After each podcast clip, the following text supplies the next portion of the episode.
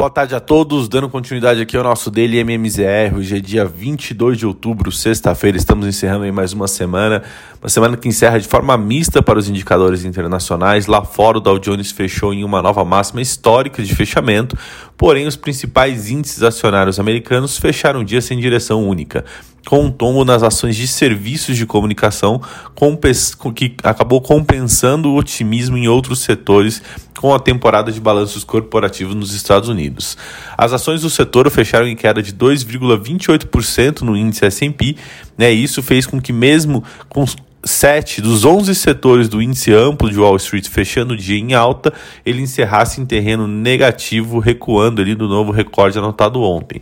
A ação da Snap puxou o setor para baixo, fechando em queda de 26,61%, depois que a companhia reportou um prejuízo de 72 milhões de dólares no terceiro trimestre, em uma queda de 64% em relação ao mesmo período do ano anterior.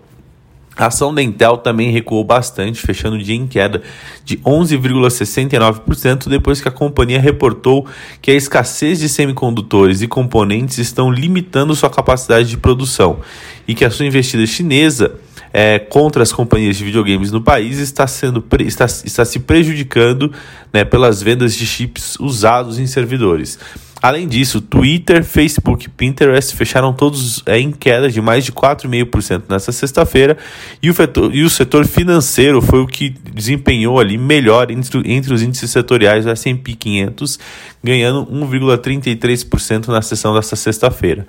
Entre os destaques está a American Express, cujos resultados do terceiro trimestre divulgados hoje apontaram para um lucro líquido de mais de 1,87 bilhão de dólares 70% maior do que o mesmo período do ano passado.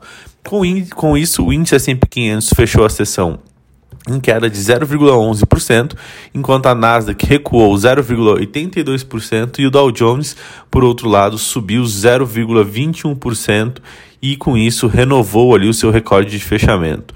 Na, na semana, os três índices anotaram ganhos, né, respectivamente de 1,64%, 1,29% e 1,08%. Vindo para a parte é, de bolsa brasileira, a semana de volatilidade intensa nos mercados locais chega ao fim com uma sensação bastante mista de cautela e alívio. Declarações hoje do ministro da Economia Paulo Guedes ajudaram a amenizar os temores sobre uma deterioração ainda mais robusta nas contas públicas do país mas não foram suficientes para evitar um novo fechamento negativo para o Ibovespa, que anotou sua pior semana desde o auge da crise provocado pela pandemia de Covid-19 nos mercados em março de 2020. O principal índice de mercado local é, de renda variável encerrou o pregão em queda de 1,34% aos 106.296 pontos Ainda que negativo, o patamar de fechamento foi bem distante da mínima observada ao longo do dia. No auge do estresse dos mercados hoje, o Ibovespa recuou 4,53%, atingindo a marca de 102.854 pontos, no menor nível intradiário desde novembro do ano passado. No acumulado da semana, o Bovespa recuou 7,28%, a pior marca desde março de 2020. As perdas no mês de outubro já são de 4,22% e em 2021 chegam aos 10,69%. Outro sinal é, da postura menos paciente dos agentes financeiros foi o volume negociado dentro do Ibovespa hoje, que ultrapassou os 40 bilhões de reais, segundo maior giro financeiro em 2021.